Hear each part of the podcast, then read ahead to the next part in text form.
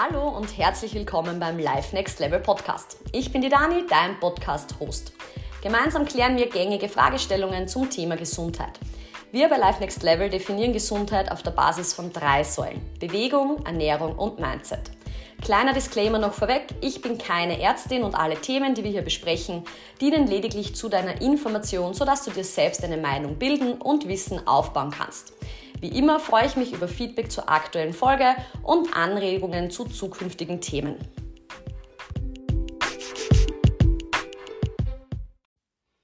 Hallo und herzlich willkommen im neuen Jahr und herzlich willkommen zu einer neuen Podcast-Folge vom Life Next Level Podcast.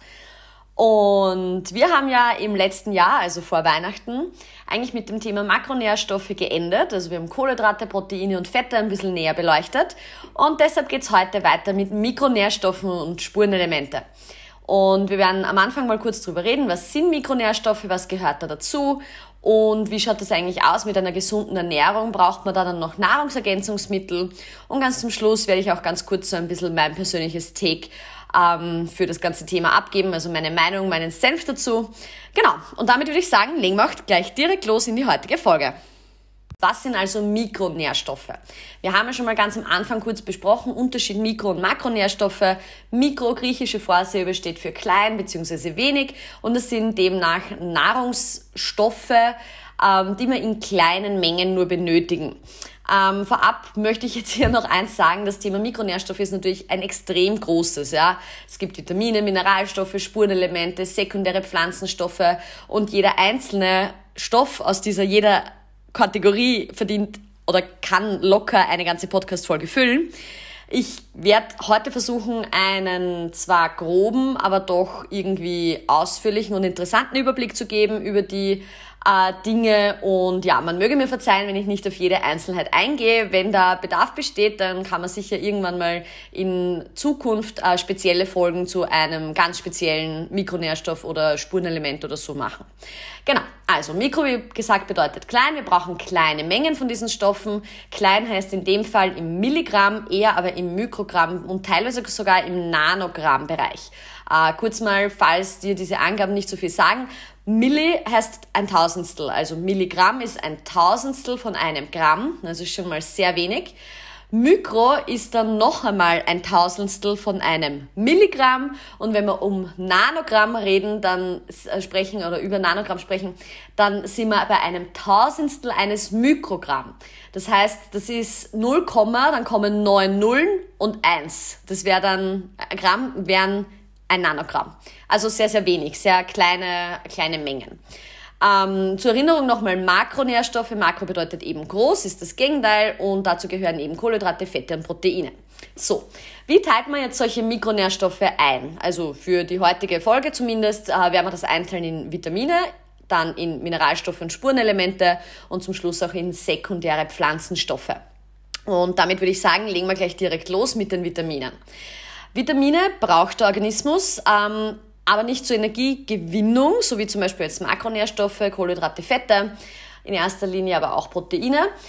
Aber Vitamine sind dennoch lebenswichtig und zwar, weil sie notwendig sind, damit der Körper verschiedenste Funktionen ausführen kann. Ähm, und der Körper kann sie der Definition nach nicht selber herstellen. Ja, es gibt eine Ausnahme, das Vitamin D. Das kann der Körper selber herstellen. Das passiert, wenn unsere Haut äh, UV-Strahlung ausgesetzt ist.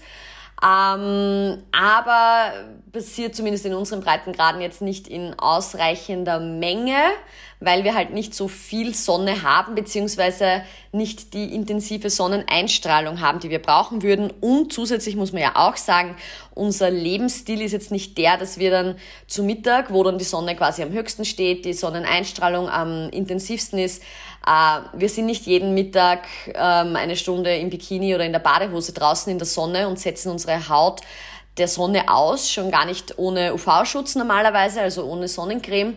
Und dann wird das Ganze schon wieder ein bisschen haariger mit dem ausreichend Vitamin D produzieren. Ähm, genau, also Vitamin D zählt dennoch zum Vitamin oder zu den Vitaminen, auch wenn es der Körper streng genommen selber herstellen kann. Interessanterweise, Pflanzen brauchen keine Vitamine. Sie produzieren die Vitamine. Und wenn man darüber mal kurz nachdenkt, merkt man schon mal, das ist so ein erster Tipp, wo sich die Vitamine hauptsächlich befinden. In den Pflanzen, weil die können es schließlich herstellen. Ähm, genau. Teilweise werden Vitamine auch als Vorstufe von uns konsumiert. Das heißt, wir essen etwas und im Körper wird dann diese Substanz umgewandelt und dann wirkt es als Vitamin. Ein Beispiel dafür ist zum Beispiel Vitamin A. Ähm, wir essen Carotinoide mit Pflanzen, das sind verschiedene Stoffe und man nennt das Provitamin A. Das sind Vorläufersubstanzen zu Vitamin A quasi.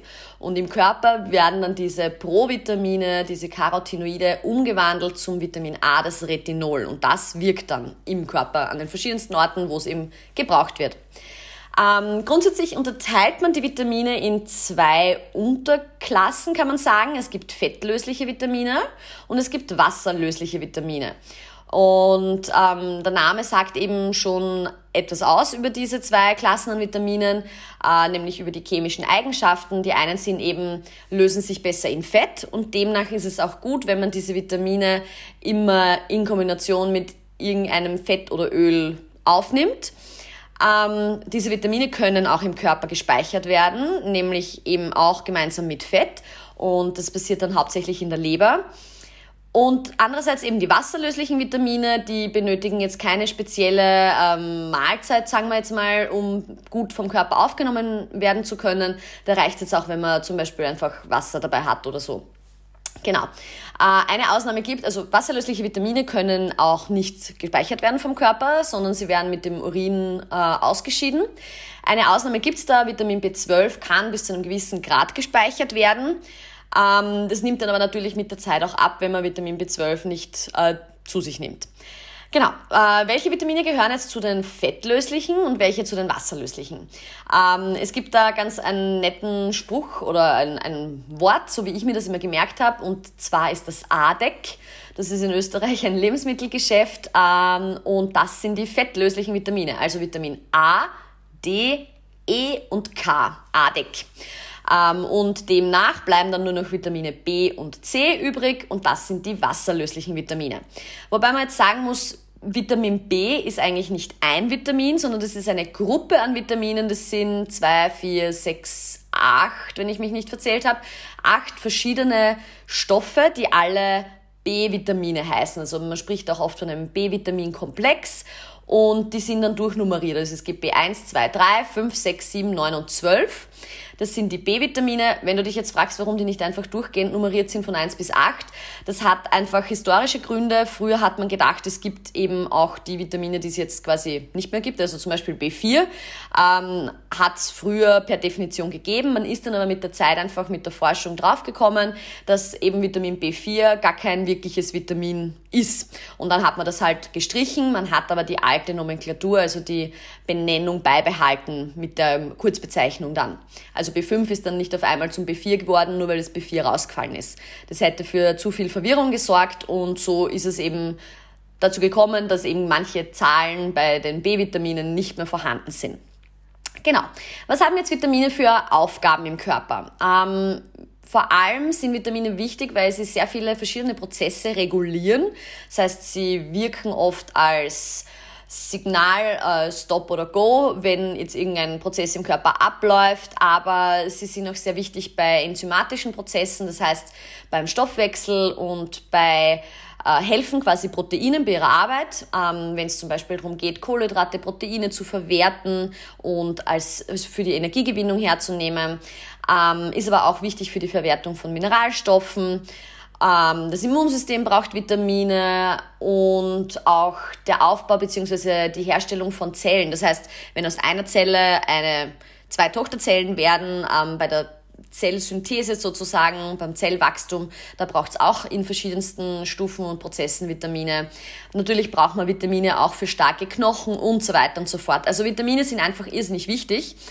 Ähm, wie ist man eigentlich draufgekommen, dass es sowas wie Vitamine gibt äh, und vor allem, dass die wichtig sind? Ähm, wie so oft ist es eigentlich aus der Not heraus quasi entstanden. Ähm, irgendwann sind schlaue Menschen draufgekommen, dass gewisse Krankheiten eventuell mit der Ernährung zusammenhängen. Und dann hat man in den damaligen Experimenten halt versucht herauszufinden, ja, was könnte das sein in der Ernährung, was dann zu so einer Krankheit führt.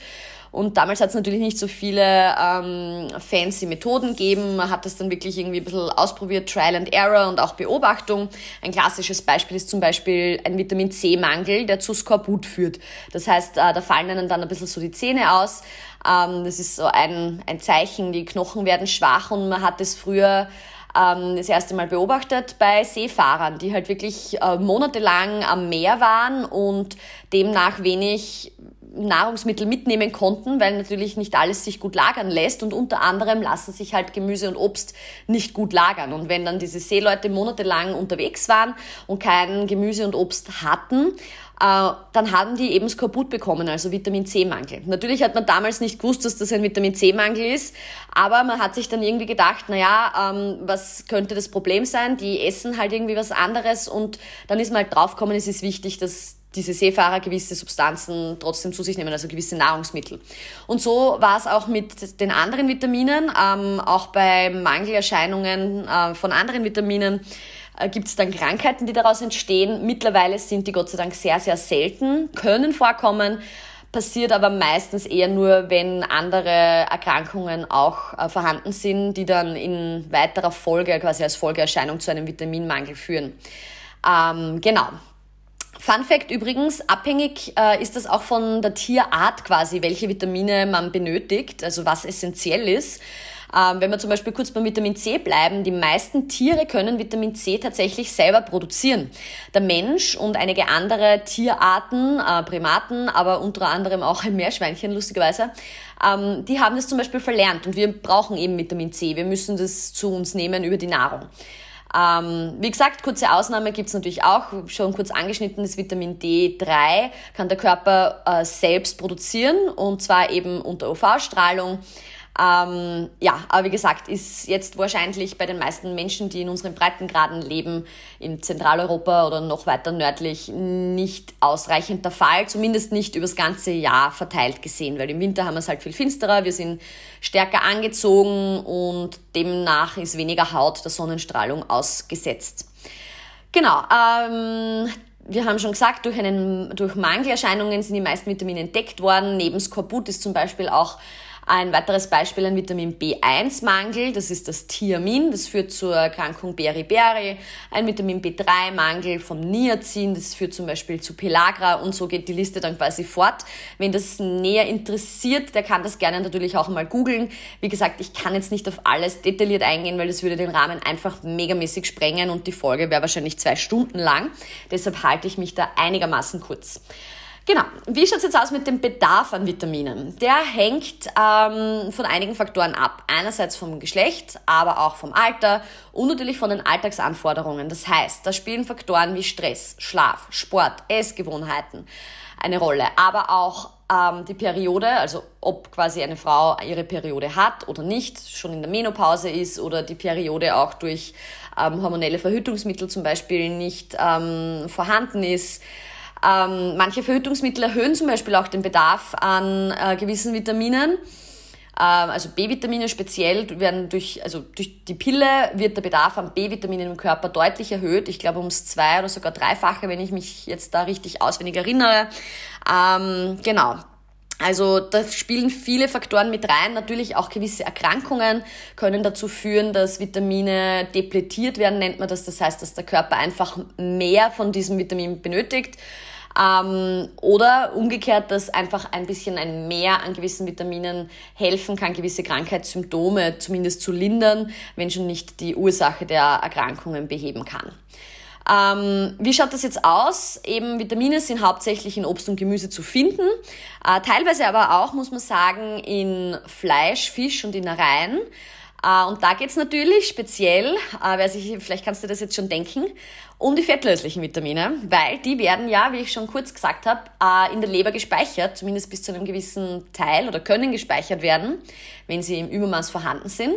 Und nachdem ja andere Tiere, ähnlich wie wir, auch Vitamine zu sich nehmen müssen und auch fettlösliche Vitamine brauchen, speichern diese Tiere dann diese Vitamine in der Leber und in Innereien. Das heißt, wenn wir dann im Gegenzug Innereien von diesen Tieren konsumieren, dann nehmen wir damit auch Vitamine auf, speziell Vitamin D, aber auch Vitamin E und A. Ähm, sind relativ reich oder sehr reich eigentlich vorhanden in Leber und anderen Innereien. Ähm, Obst und Gemüse ist da so eine Wackelpartie, sage ich jetzt mal, weil das hängt nämlich ab davon, auf welchem Boden wächst das Obst und Gemüse. Das heißt, ist der zum Beispiel überdüngt und unter Anführungsstrichen leer, gibt es da nicht mehr so viel äh, Nährstoffe, damit und die Nährstoffe sind halt nötig, damit die Pflanzen dann im Obst und Gemüse die Vitamine quasi produzieren können. Ähm, hängt auch davon ab, wie reif das Obst oder Gemüse ist, wenn es geerntet wird, wie das dann gelagert wird, wie lange das gelagert wird und so weiter und so fort. Ähm, das heißt, die Obst- und Gemüsesorten, die gerade Saison haben und möglichst aus der Region stammen, haben tendenziell einen höheren Gehalt an Vitaminen, weil sie halt einfach unter, sage ich jetzt mal, natürlichen Bedingungen wachsen können. Die brauchen jetzt kein Glashaus, Gewächshaus, die brauchen vielleicht im besten Fall nicht megamäßig Dünger. Das heißt, die ziehen sich alles, was sie brauchen, aus dem Boden und wenn sie dann reif geerntet werden, dann haben sie auch Zeit, eben alle Stoffe, die diese Pflanzen brauchen, zu bilden und dann sind sie reich an Vitamine. Und am besten konsumiert man das dann relativ frisch. Geht natürlich nicht immer, ist mir absolut bewusst und es gibt auch dafür natürlich eine Lösung. Ähm, wenn Obst und Gemüse geerntet wird und schockgefroren bzw. sehr schnell eben eingefroren und dann als Tiefkühl-Obst oder Gemüse im Geschäft landet, dann ist das sehr reich an Vitaminen und Nährstoffen. Ähm, teilweise sogar reicher als das, was man frisch dann kauft im Supermarkt, weil das halt teilweise einfach viel längere Transportwege und Lagerung hinter sich hat. So, gut. Vitamine würde ich jetzt sagen, haben wir mal grob abgehandelt. Ähm, ich werde schauen, das ist vielleicht eine gute Idee, ich werde eine Übersicht machen über die verschiedenen Vitamine, äh, Vitamine mit äh, den Namen, wie die Vitamine quasi heißen, wo sie hauptsächlich zu finden sind, also primäre Quellen und wofür sie quasi hauptsächlich verantwortlich sind und werde das dann auf meinem Instagram-Kanal und am Instagram-Kanal vom Life Next Level äh, teilen und irgendwie in den Highlights auch speichern, damit man sich das anschauen kann. Ähm, ich glaube, das ist eine, ein guter Kompromiss, weil, wie gesagt, es würde einfach den Podcast jetzt mega sprengen, wenn wir auf jedes einzelne Vitamin eingehen, geschweige denn Mineralstoffe und sekundäre Pflanzenstoffe. Genau, also Vitamine abgehakt, wir gehen weiter zu den Mineralstoffen und Spurenelementen. Auch diese werden von allen Lebensformen benötigt. Die werden jetzt auch von Pflanzen benötigt ähm, und von Tieren. Äh, natürlich ist da auch wieder unterschiedlich die Anforderungen. Jede, also äh, Pflanzen haben grundsätzlich andere Anforderungen an ihren Mineralstoffhaushalt, wie zum Beispiel Tiere. Innerhalb der Tiere schaut das schon wieder relativ ähnlich aus. Also die ganzen lebenden Organismen, wir sind halt schon recht nah miteinander verwandt, was unseren Stoffwechsel betrifft. Und darum sind halt auch die Anforderungen, die wir an Mineralstoffe, Spurenelemente, aber auch eben Vitamine haben, sehr ähnlich. Und das ist ja auch gut, weil das vereinfacht ja auch die Forschung. So kann man zum Beispiel auch in der Zellkultur, ohne überhaupt jemals Tierversuche zu machen, sondern mit Hefezellen oder so zum Beispiel sehr gut forschen und schauen, welche Mineralstoffe für welche Prozesse notwendig sind auf zellulärer Ebene. Ähm, so viel dazu. Kurzer Exkurs hier. Ähm, was auch ganz interessant ist, im Gegenteil zu Vitaminen, also Vitamine sind ja organische Substanzen und oft sehr komplizierte große Moleküle, ähm, sind halt Mineralstoffe, eben anorganische Substanzen nennt man das. Das heißt, es sind halt wirklich Elemente aus dem Periodensystem, wenn, sich, wenn du dich vielleicht da erinnern kannst, aus der Schule im Chemieunterricht oder vielleicht auch Physikunterricht. Und ähm, das hat zur Folge, dass Mineralstoffe wesentlich unempfindlicher sind auch gegen Hitze bzw. Kochen. Ähm, Vitamine hat man ja immer wieder schon mal gehört und stimmt auch, sind relativ empfindlich gegenüber Erhitzen. Das heißt, Gemüse sollte man jetzt, wenn es um die Vitamine geht, nicht so ultra hoch äh, erhitzen. Und wenn es um Mineralstoffe geht, ist die Hitze eher nicht so wichtig. Das Einzige, was hier passieren kann, wenn man jetzt zum Beispiel an Gemüse denkt und man kocht das, ähm, und zum Beispiel jetzt klassisches Beispiel Brokkoli, ja, den kocht man normalerweise im leicht siedenden Wasser oder auch Blumenkohl ähm, oder Kaffeeol, wie man ja auch in Österreich sagt. Ähm, und beim Kochen kann es halt passieren, vor allem wenn man das zu lange kocht, dass die Mineralstoffe ausgeschwemmt werden quasi, weil Mineralstoffe sind halt wasserlöslich Ähm, und dadurch können sich, wenn dieses, diese Gemüsearten länger im Wasser liegen, speziell wenn das Wasser warm ist, können sich diese Mineralstoffe aus dem Gemüse quasi rauslösen und ins Wasser gehen. Und das Kochwasser leert man halt dann eigentlich fast immer weg ähm, und damit sind die Vitamine dann auch futsch. Das heißt, besser ist es da, wenn man ähm, das bei niedriger bis mittlerer Hitze dünstet vielleicht das Gemüse oder wenn man es dampfgart, weil da kann, erstens ist es dann nicht so lang und es schwimmt nicht im Wasser und verflüchtigen tun sich die Mineralstoffe dann doch eher weniger. Also das ist halt die schonendere Variante, wie man halt den Mineralstoffgehalt von Gemüse möglichst konservieren kann. Und auch für Vitamine ist es natürlich gut, wenn man es nicht so mega heiß erhitzt, sondern eben eher bei niedrigeren Temperaturen gart, äh, dünstet oder vielleicht kurz anbratet ähm, oder eben, wie gesagt, dampfgart. Genau, man unterteilt auch die Mineralstoffe in zwei Kategorien sozusagen, einmal in die Mengenelemente und einmal in die Spurenelemente.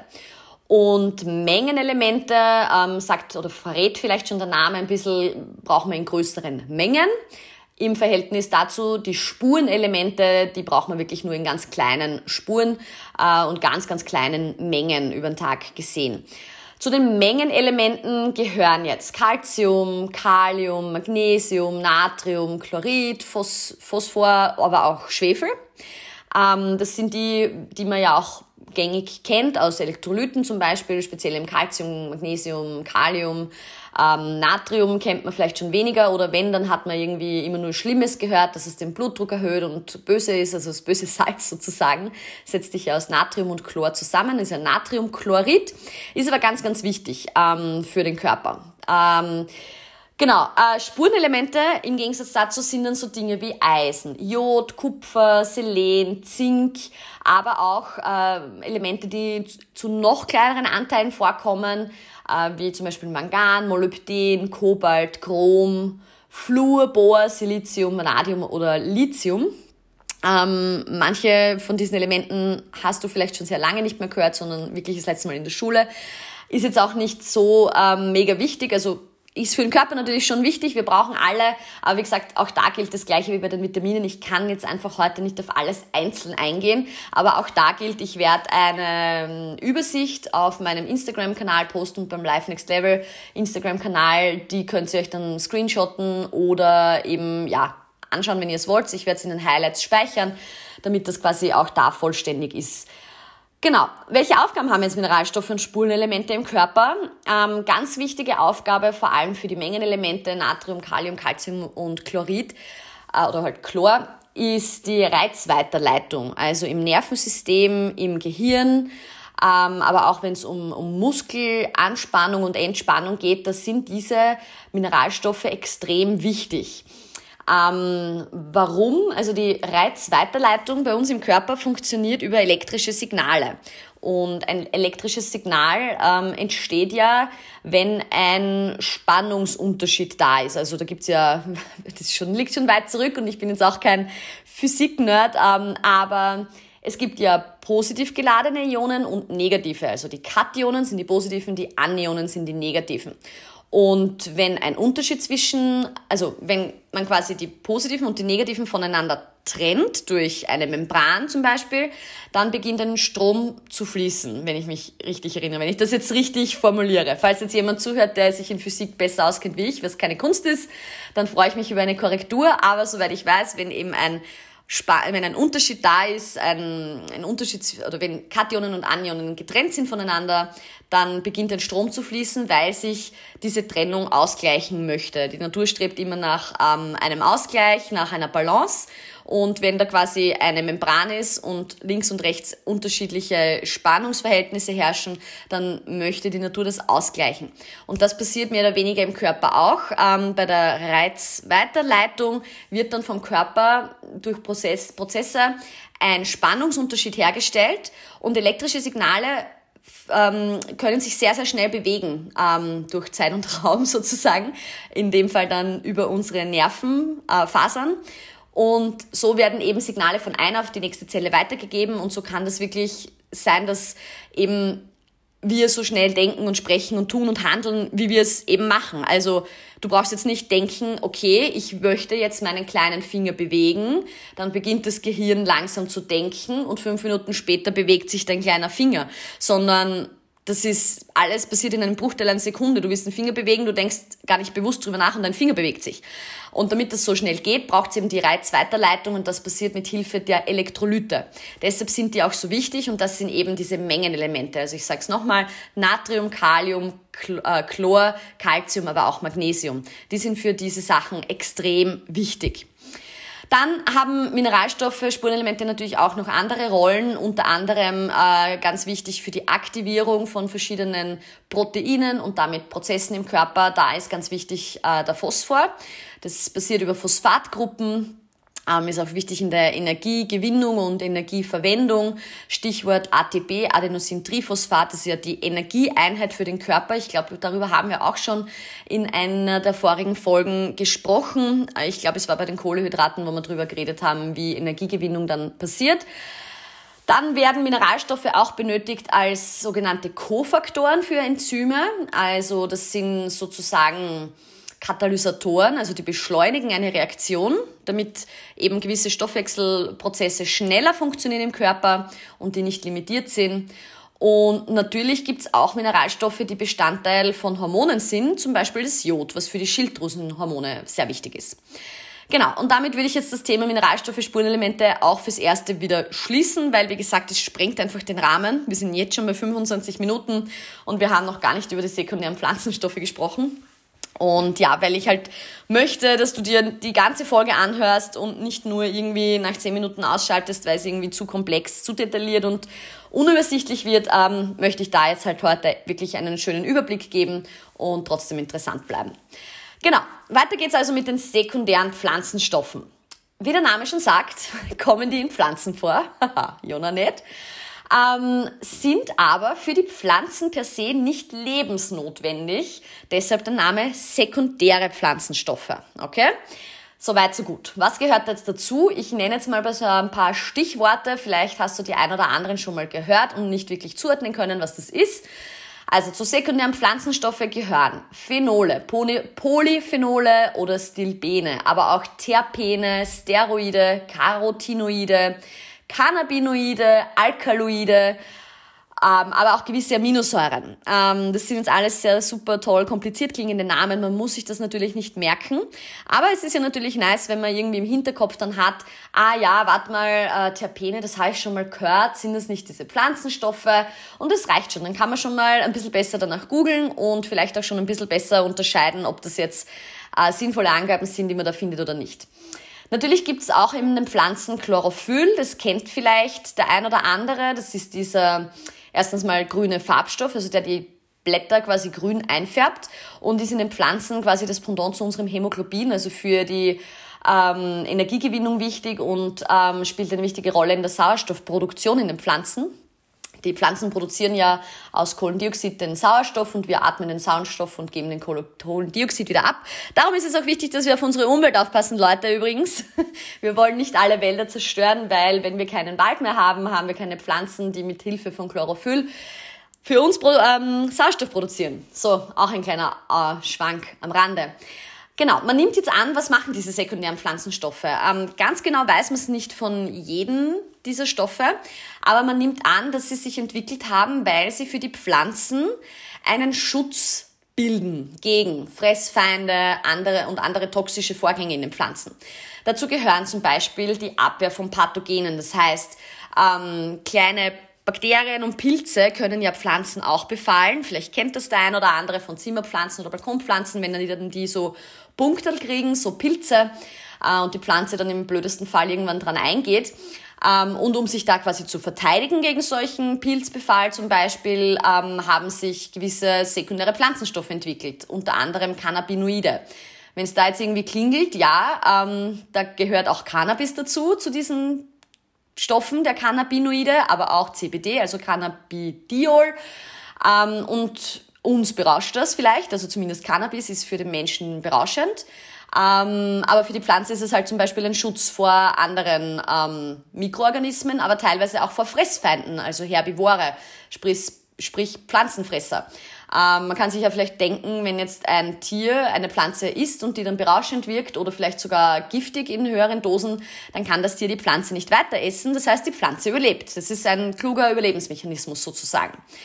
Ähm, zu solchen Abwehrmechanismen gegen Fressfeinde gehören dann auch die Tannine zum Beispiel oder Alkaloide. Ähm, das sind auch Substanzen, die bitter schmecken meistens.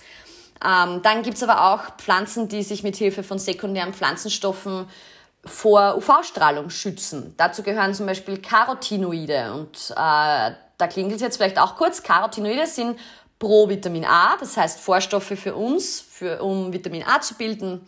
Aber auch Flavonoide gehören da dazu, ähm, schützen die Pflanzen vor UV-Strahlung, Anthocyane ähm, und so weiter und so fort.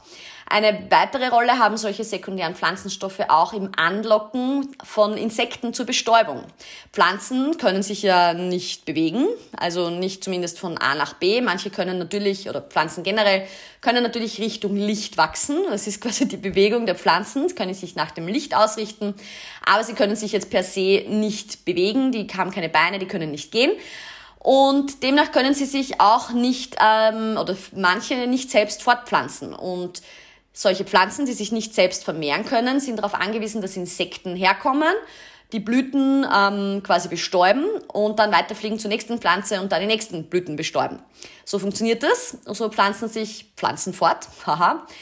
Und diese ähm, Substanzen werden auch äh, Monoterpene zum Beispiel genannt. Die locken dann zum Beispiel ähm, Bienen und Hummeln und so weiter an und sorgen für die Vermehrung von diesen Pflanzenpollen. Ähm, aber es gibt auch zum Beispiel die Möglichkeit, dass solche sekundären Pflanzenstoffe zur mechanischen Festigung dienen, zum Beispiel das Lignin. Das gibt dann einer Pflanze, einem Baum oder einem kleinen Ast halt mehr Struktur und Fest Festigkeit.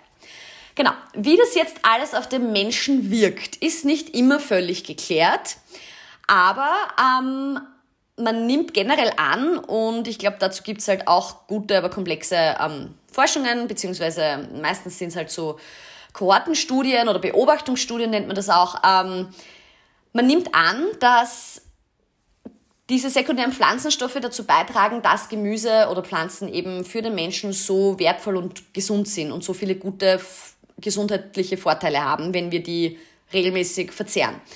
Ähm, und das Interessante ist jetzt, es ist wahrscheinlich sehr viel wirksamer, eben die Pflanzen oder das Gemüse in dem Fall oder Obst als Ganzes zu verzehren, als jetzt zum Beispiel diese einzelnen isolierten Substanzen. Das heißt, wenn man jetzt zum Beispiel hernimmt ähm, Kurkumin, ja, aus, der Kurkumawurzel, ist auch ein sekundärer Pflanzenstoff, äh, das gibt's ja auch als Nahrungsergänzungsmittel, dann ist das keine schlechte Sache natürlich, aber wenn man das jetzt in Kombination mit der ganzen Kurkumawurzel zu sich nimmt, also zum Beispiel eine frische Kurkumawurzel äh, reibt, schabt, ähm, dann sind da ja auch noch andere Stoffe drinnen neben dem Kurkumin. Und in Zusammenhang mit diesen anderen Stoffen geht man davon aus, dass eben dieses Kurkumin dann auch wirksamer ist, also potenter. Man nennt das auch eine Synergie in der Biologie. Das heißt, immer wenn zwei einzelne Substanzen wenn man die gemeinsam nimmt und dann der Effekt größer ist als die Summe der beiden einzelnen Effekte, dann nennt man das eine Synergie. Und davon geht man halt bei Pflanzen und bei sekundären Pflanzenstoffen aus. Deshalb ist es eben auch so wichtig, dass man möglichst viel ähm, Gemüse zu sich nimmt und nicht nur die einzelnen Vitamine, Mineralstoffe und so weiter isoliert. Also die Kombination macht sozusagen. Ähm, manche dieser sekundären Pflanzenstoffe sind auch giftig für den Menschen, andere sind nützlich. Wir haben das ja schon kurz angeschnitten. Ähm, giftig gilt ja jetzt auch berauschend, weil wenn ich einen Rausch kriege von Haschisch oder von anderen ähm, Drogen, die ja auch aus Pflanzen isoliert werden, Kokain oder so, aus der Coca-Pflanze, dann berauscht mich das ja, weil das, das ist ja eigentlich für den Körper ein, ein Gift. Das löst ja etwas aus in, in uns und es muss dann auch von der Leber meistens entgiftet werden, um es wieder abzubauen. Und ja, ist jetzt, hat der Mensch für sich entdeckt, um sich zu berauschen, aber ist jetzt per se nicht wirklich nützlich für den Menschen. Ähm, also eigentlich ein Gift, vor allem in höheren Dosen. Ähm, solche sekundären Pflanzenstoffe können zum Beispiel den Blutdruck mitregulieren, sie können antioxidativ wirken, Sie können den Cholesterinspiegel beeinflussen, aber können auch, und das ist sehr interessant, antimikrobiell wirken, das heißt gegen äh, Bakterien oder Pilzbefall. Ähm, prominente Beispiele sind zum Beispiel Substanzen in Zwiebel, Knoblauch, aber auch Zitrusfrüchten.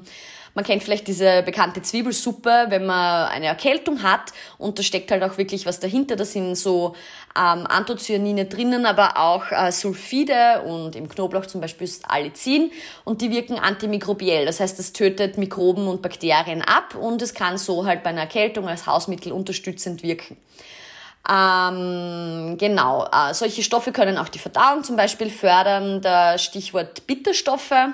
Ähm, einiges an Gemüse schmeckt ja auch bitter und diese Bitterstoffe regen zum Beispiel die Gallenproduktion an, regen ähm, die Verdauung generell an und Galle ist ja auch sehr wichtig, damit man dann Fette verdauen kann und generell für den ganzen Verdauungsvorgang dann auch im, im Darm.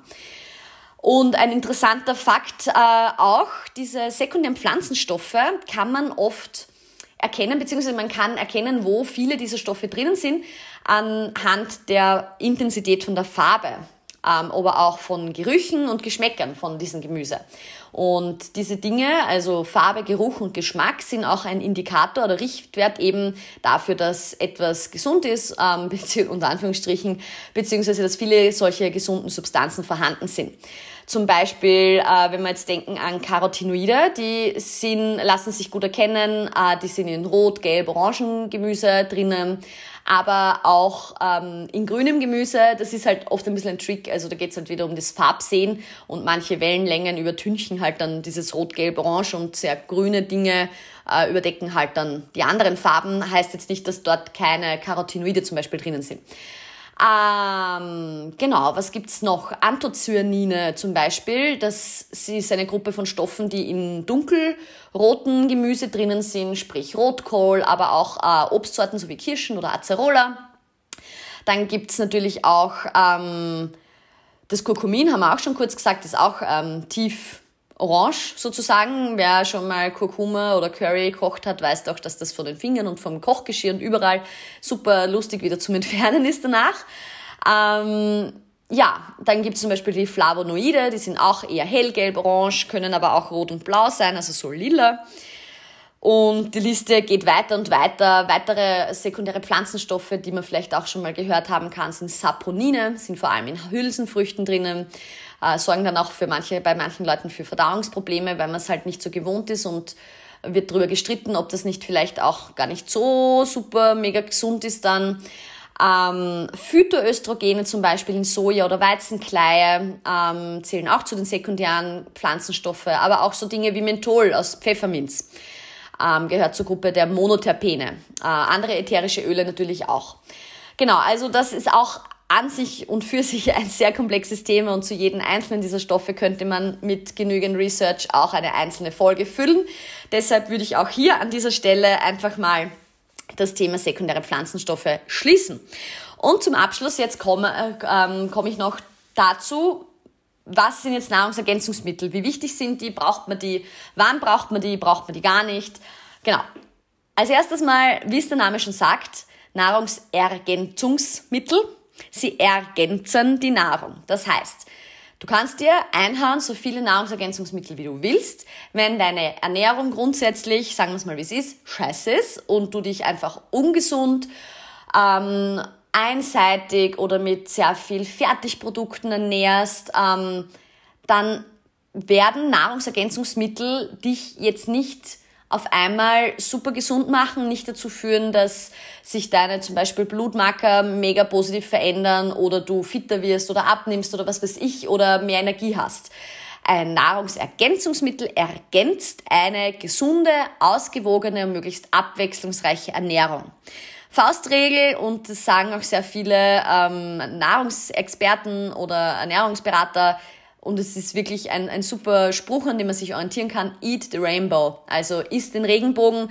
Je bunter, ähm, je mehr verschiedene Dinge im Laufe des Tages und der Woche, desto besser. Speziell, wenn es ums Gemüse geht.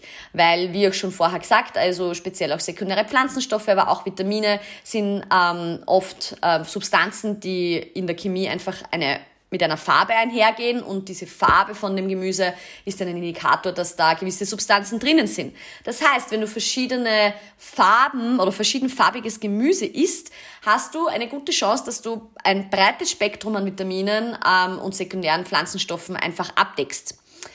Ähm, es kommt eben auch hier wieder auf die Kombination an und die Natur hat das einfach perfektioniert. Natürlich ist es einfach immer besser wie jetzt einzelne Nahrungsergänzungsmittel, weil es halt einfach wirksamer ist. Ja, es gibt Nahrungsergänzungsmittel, wo Kombinationen drinnen sind, auf alle Fälle, äh, angefangen von 0815 Multivitaminpräparaten zu anderen interessanteren Kombinationen, die schon auch sinnvoll durchdacht sind. Aber auch da sind es trotzdem einzelne isolierte Stoffe, die dann halt gemeinsam in eine Kapsel gepresst sind. Da hat man die ganze Matrix rundherum nicht. Also in einer Pflanze hast du ja nicht nur die einzelnen Vitamine, Mineralstoffe und Pflanzenstoffe drinnen, sondern auch dann Kohlenhydrate, Ballaststoffe, Fette, vielleicht ein paar Proteine und einfach die Summe dieser Dinge, die Zusammensetzung von so Pflanzen ähm, oder generell von natürlichen Nahrungsmitteln, die macht halt dann die Wirkung im Endeffekt aus. Ähm, aber man muss halt natürlich schon dazu sagen, ähm, Nahrungsergänzungsmittel gibt es jetzt auch nicht ohne Grund. Sie nehmen schon auch einen wichtigen Stellenwert ein. Ähm, sie können nämlich eben die Ernährung ergänzen, was in verschiedenen Situationen durchaus sinnvoll sein kann ähm, weil man es zum Beispiel im Alltag nicht ausreichend ähm, abdecken kann, selbst bei einer sehr guten, ausgewogenen Ernährung. Und da gibt es einfach Situationen im Leben oder in Lebensabschnitten, die es auch notwendig machen, dass wir mehr an gewissen Nährstoffen, Mikronährstoffen benötigen. Ein gängiges Beispiel, starkes Schwitzen beim Sport oder generell auch in der Sauna oder wenn man halt gestresst ist oder krank ist. Beim Schwitzen, aber auch, ähm, ja, wenn wir schon vom Flüssigkeitsverlust reden, auch wenn man zum Beispiel Durchfall hat oder äh, Magen-Darm-Grippe, wenn man sich erbrechen muss, dann verlieren wir damit sehr viel Wasser und damit verlieren wir aber auch zum Beispiel sehr viel Elektrolyte. Ähm, und das ist halt nicht gut. Wie gesagt, Elektrolyte braucht man für die Reizweiterleitung und für ganz viele andere Prozesse. Und deshalb ist es zum Beispiel wichtig, wenn wir stark schwitzen oder eben krank sind, Darm, Darmprobleme haben oder Verdauungsprobleme haben, dass wir Elektrolyte auch vielleicht unter Umständen in erhöhten Mengen zu uns führen. Ähm, ein weiterer Faktor ist aber auch, sind auch B-Vitamine. Die werden auch benötigt für die Energiebereitstellung zum Beispiel. Ähm, und auch das ist dann ein Problem, wenn man, wenn man halt ähm, stark schwitzt oder sich stark anstrengt. Andere Dinge, die äh, den Bedarf an Vitaminen oder Mineralstoffen erhöhen können, sind äh, gewisse Medikamente. Ein ganz klassisches Beispiel, ich habe es gleich eh schon kurz angeschnitten, ist die Pille. Wenn Frauen hormonell verhüten, erhöht sich der Bedarf an Vitamin B ums zwei- bis dreifache und auch der Bedarf an Zink zum Beispiel erhöht sich deutlich, äh, wenn man die Pille nimmt. Das wissen eigentlich fast keine Leute. Ähm, mir persönlich hat es auch nie jemand gesagt, bis ich es halt selber irgendwie durch meine eigenen Recherchen und Fortbildungen erfahren habe. Ähm, vermehrter Stress äh, führt dazu, dass wir mehr B-Vitamine brauchen. Aber auch wenn wir uns jetzt in einer Phase der Diät befinden, ähm, B-Vitamine sind irrsinnig wichtig für die Energiegewinnung. Das heißt, wenn wir Kohlenhydrate umwandeln wollen in Energie, wenn wir Fette umwandeln wollen in Energie, wenn wir Proteine umwandeln wollen zur Muskelsynthese. Solche Dinge, da sind B-Vitamine extrem wichtig. Äh, verschiedene B-Vitamine haben dann wieder speziellen Fokus auf bestimmte Sachen, entweder Kohlenhydrate oder Fette und so weiter. Aber da ist zum Beispiel auch wichtig, wenn wir jetzt in ein, wenn wir abnehmen wollen und ähm, wir tun eigentlich alles, was wir tun sollen, aber wir haben dann zum Beispiel wenig B-Vitamine, dann können die Energiereserven die wir haben, nicht so gut genutzt werden, weil einfach ohne B-Vitamine die Energiebereitstellung nicht so gut funktioniert. Andere Dinge sind zum Beispiel Erkrankungen. Diabetes zum Beispiel, also Diabetiker haben einen erhöhten Bedarf an Zink und Magnesium und die können auch im Umkehrschluss helfen, das Insulin besser zu regulieren. Ähm, es gibt da auch Studien, die halt zeigen, dass gerade Diabetiker generell niedrigere Zink- und Magnesiumwerte haben. Ähm, also da kann es zum Beispiel sinnvoll sein, zu supplementieren, wenn man das mit der Ernährung nicht schafft. Oder wenn man sagt, man hat schon eine gute Ernährung, aber man kann da noch nachhelfen. Ähm, ja, auch da natürlich wieder äh, Zink, Magnesium, äh, Mineralstoffe bei Durchfall und so weiter äh, und Erkrankungen, die halt mit ähm, Flüssigkeitsverlust einhergehen, ist es wichtig, dass man Elektrolyte und andere Dinge, ähm, die wichtig sind für die Resorption im Darm, einfach zu sich nimmt. Weil wenn zum Beispiel der Darm beleidigt ist, wenn man Durchfall hat, dann kann der per Definition nicht mehr so gut Nährstoffe aufnehmen. Und da gehören auch Mikronährstoffe dazu. Und im Umkehrschluss brauchen wir aber Mikronährstoffe, damit unser Immunsystem arbeitet und wir wieder gesund werden. Das heißt, es kann sinnvoll sein, unter bestimmten ähm, äh, Erkrankungszuständen dann vielleicht einmal kurzfristig äh, Vitamine zu supplementieren oder Mineralstoffe. Ähm, Alkoholkonsum, starker regelmäßiger Alkoholkonsum erhöht den Bedarf an vielen Dingen, Mineralstoffe, Vitamine, weil der Körper natürlich im Nachhinein den Alkohol wieder loswerden will, entgiften muss und das ist ein sehr energie- und ressourcenaufwendiger Prozess, der im Körper stattfindet und da braucht es halt auch wieder viele kleine Helferlein und das sind halt einfach auf zellulärer Ebene Vitamine, Mineralstoffe und Spurenelemente. Ähm, ja, Vitamin D haben wir auch schon kurz gesagt, zumindest in unseren Breitengraden ähm, ist es für die wenigsten Menschen möglich, ausreichend Vitamin D selbst zu produzieren durch Sonneneinstrahlung, äh, speziell im Winter.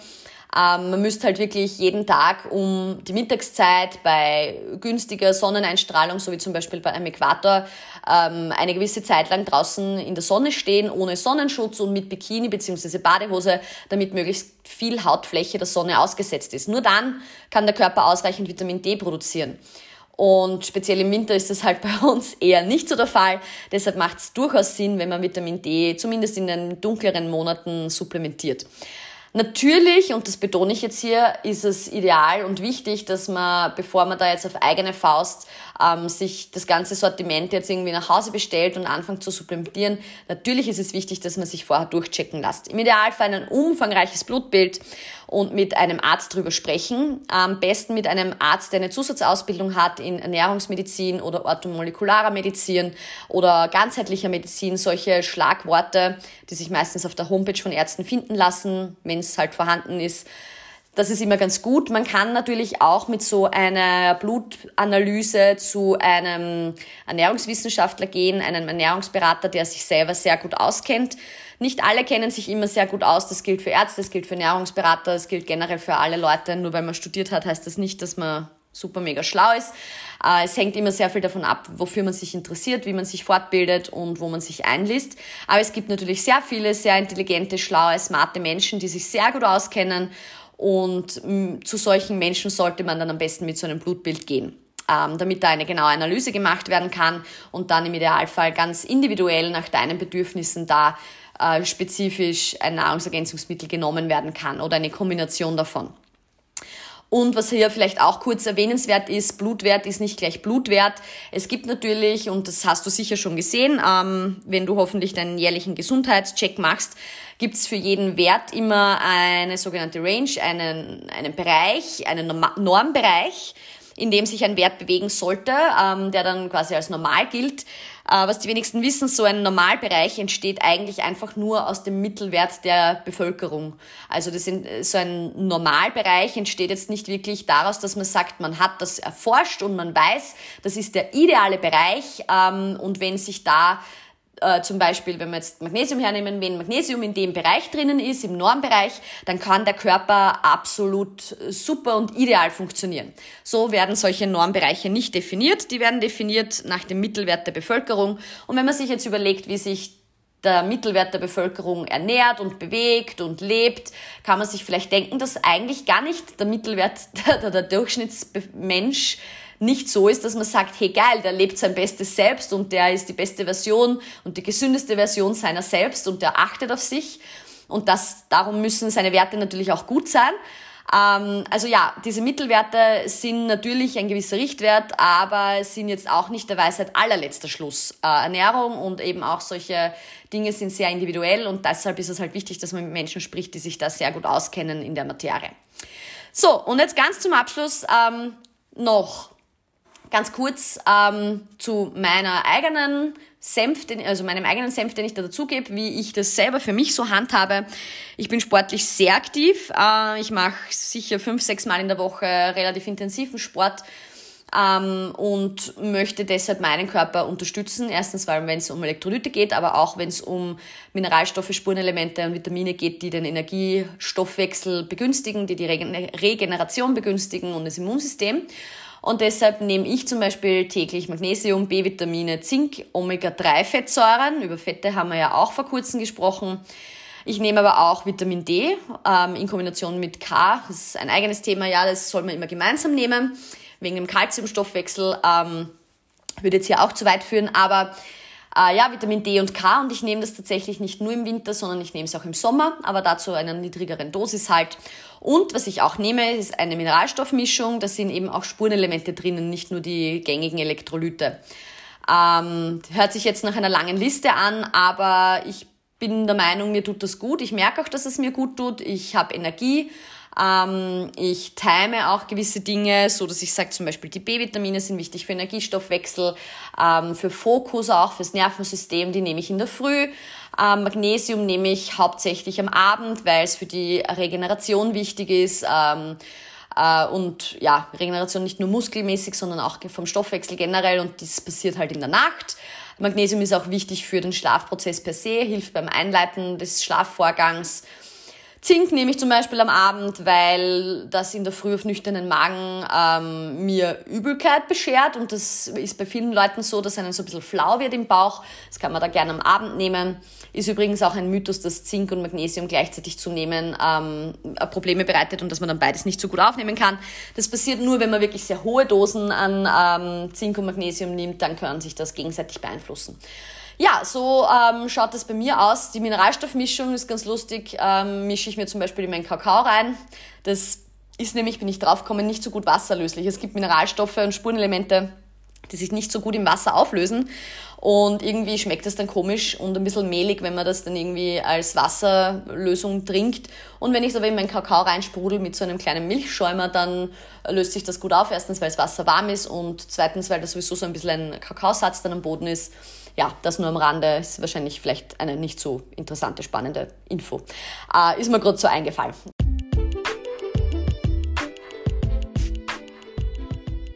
So, damit ist die Folge ganz schön lang geworden. Ich hoffe aber, es war für dich einiges Neues und Interessantes dabei.